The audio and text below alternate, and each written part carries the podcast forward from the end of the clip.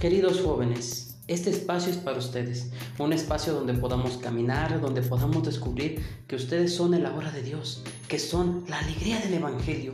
Caminemos juntos y descubramos ese llamado que Dios a cada uno de nosotros desde el fondo de nuestro corazón siempre nos va haciendo. Descubre, camina y anímate con una sonrisa porque Dios está contigo y quiere verte feliz. Influye en la vida de los demás haciendo de tu vida una muestra del amor de Dios. Ánimo.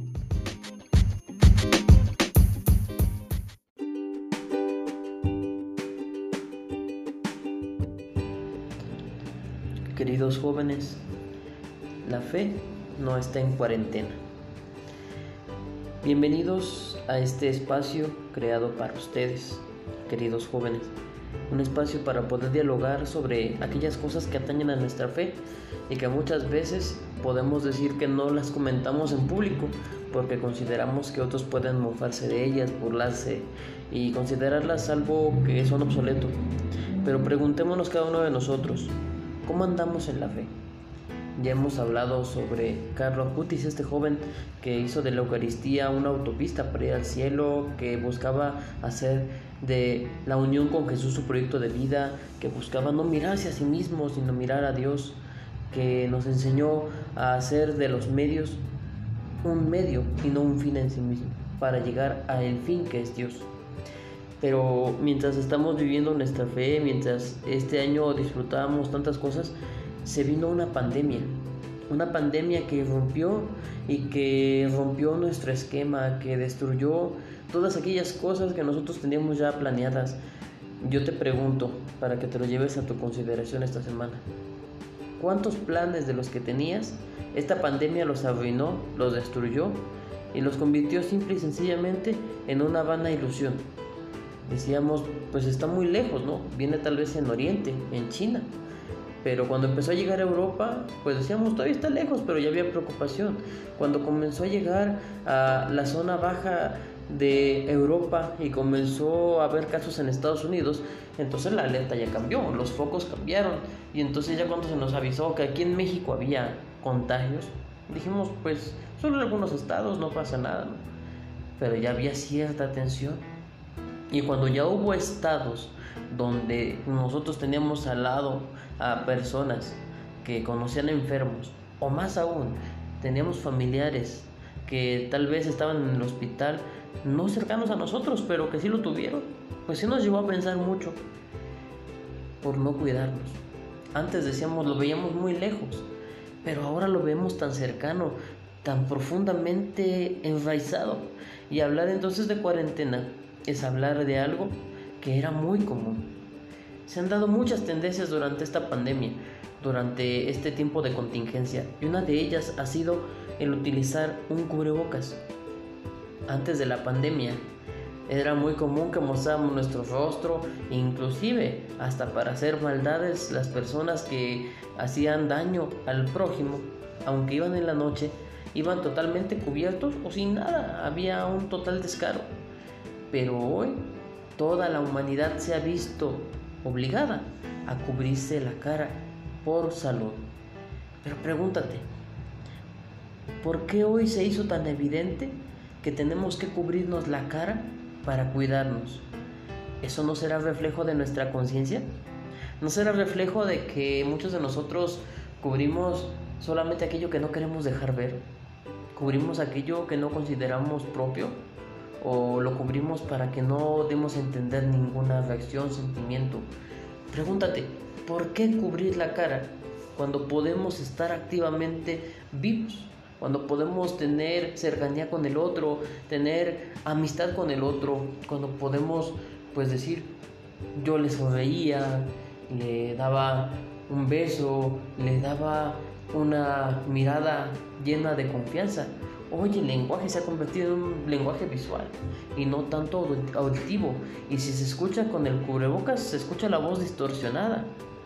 Y esta pandemia parece que también ha dejado otros hábitos en nosotros. Hoy ya las conferencias ya no solamente son para eventos importantes.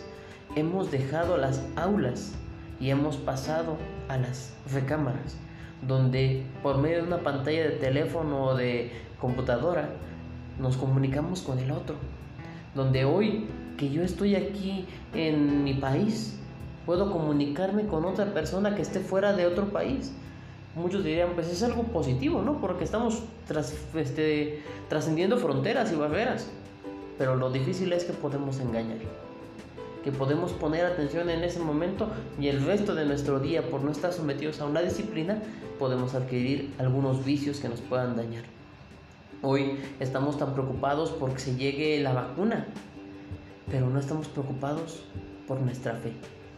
Hoy hemos sustituido la misa presencial, la confesión presencial, las reuniones presenciales de tu grupo, si es que eres agente de pastoral, o las sesiones de catequesis, si es que apenas estabas preparando para los sacramentos. Todo eso lo hemos sustituido por el aspecto digital. Y si bien podemos decir que no es lo más idóneo, porque el mejor camino para acercarnos a Dios es el contacto persona a persona, estamos aquí, en algo que se llama la nueva realidad. Y entonces este tiempo de realidad que tenemos, distinta, áspera, difícil, tenemos dos maneras de afrontarla. La primera, afrontarla con tristeza, caer en depresión, caer en situaciones difíciles, caer en cosas que nos puedan hacer daño. O la segunda, vivirla con fe. Por eso el título era que la fe no estaba en cuarentena.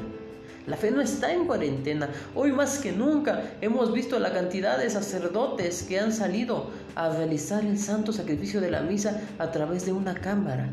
Hoy hemos visto tal número de actividades en las redes sociales que muchos se han asomado a descubrir la grandeza que teníamos en la iglesia, pero que se había quedado oculta.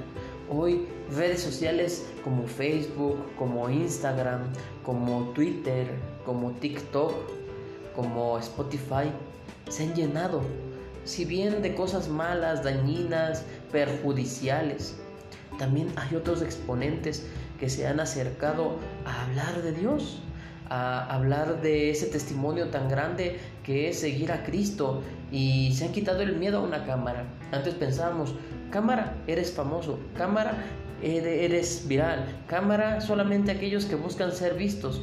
Hoy no fue un lujo, fue una necesidad. El transmitir el Evangelio tuvo que adaptarse a formas distintas. Entonces, ¿a qué te invito? A que pienses, ¿tu fe está en cuarentena? ¿Tu fe está en pandemia?